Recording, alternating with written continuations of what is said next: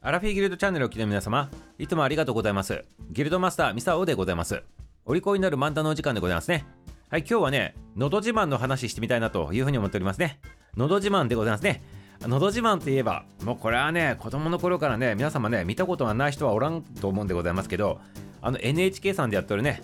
歌のね、あの番組でございます。お昼からやってるやつでございまして、そののど自慢大会のね、まあ、のど自慢大会って言ったでございますけど、のど自慢のね、大会という名前ではないんでございますけど、そのお話でございますね。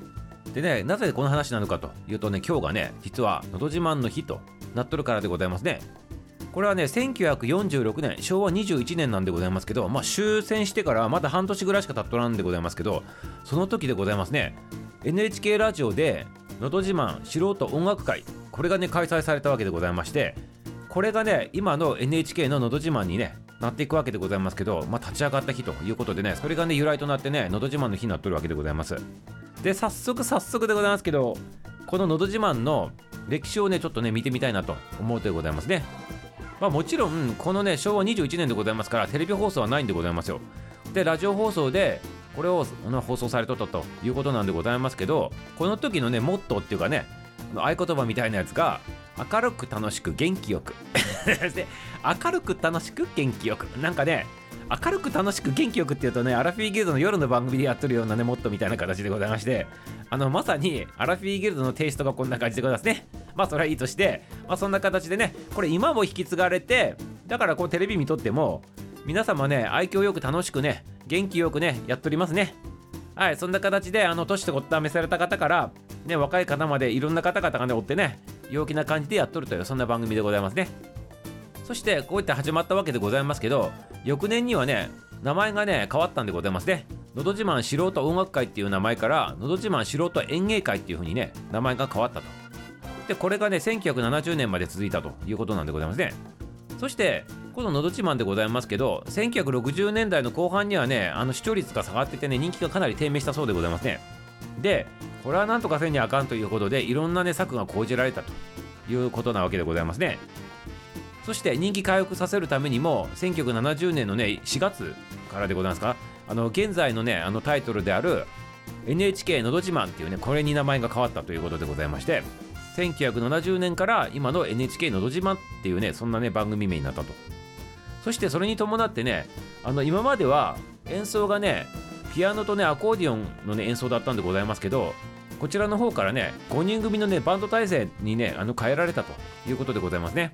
ピアノギターベースドラムシンセサイザー、ね、これ一組でね、まあ、演奏するというスタイルに変えられたということでね。さらにでございますね。司会の方が金子達夫さんでございますね。まあこの金子達夫さん知ってる人はかなり多いかなと思うんでございますけど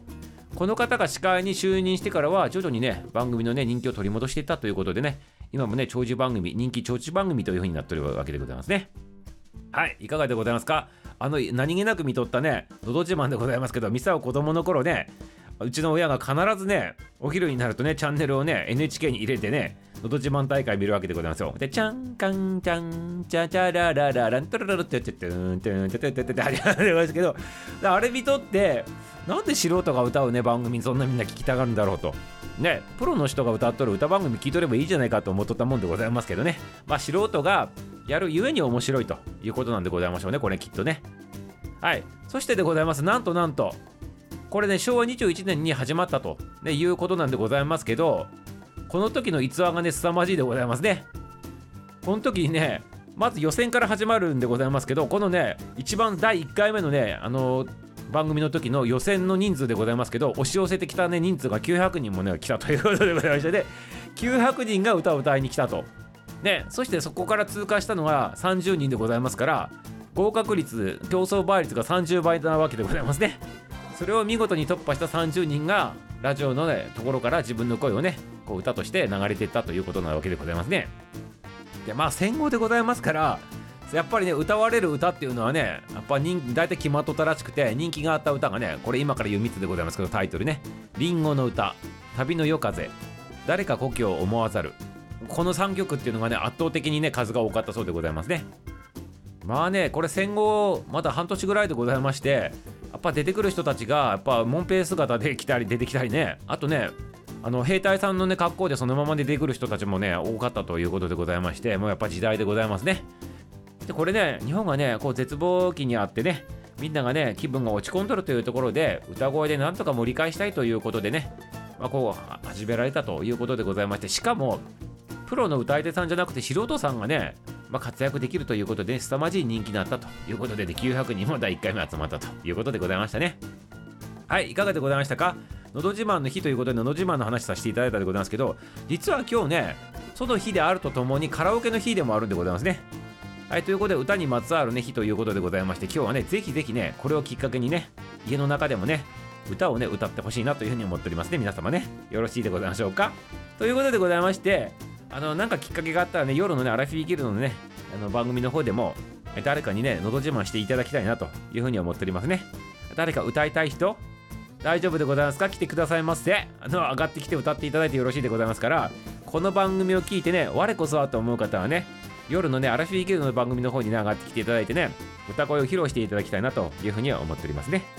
はいありがとうございます。はいそこのねいつもねアカペラでね番組で配信してる方おられるでございますね。何人かおられるでございますね。あとね楽器弾きながらね自分の曲歌ったりまあ人の歌歌ったりとかいろいろな人おるでございますけど今聴いとるその方私だと思った方俺だと思った方よろしくでございます。夜お待ちしておりますので披露していただきたいなっていうふうに思っておりますのでね。よろしくよろしくということでございますね。